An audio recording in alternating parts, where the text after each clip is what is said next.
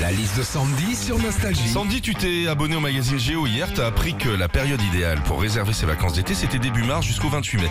Qu'est-ce qu'on vit quand on réserve ses vacances de l'été là, tiens Eh ben déjà, quand tu réserves tes vacances, c'est souvent en pensant au fait que tu vas enfin pouvoir couper avec le travail une semaine au calme, sans réseaux sociaux, sans emmerde, sans infos anxiogènes.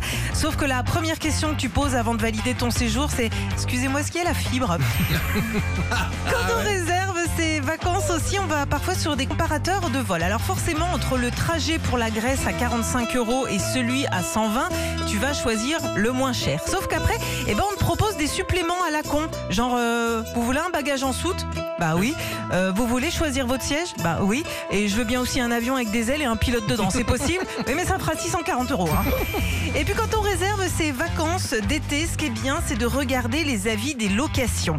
Martine et Didier sauront vous faire apprécier leur petit cocon discret mais plein de surprises.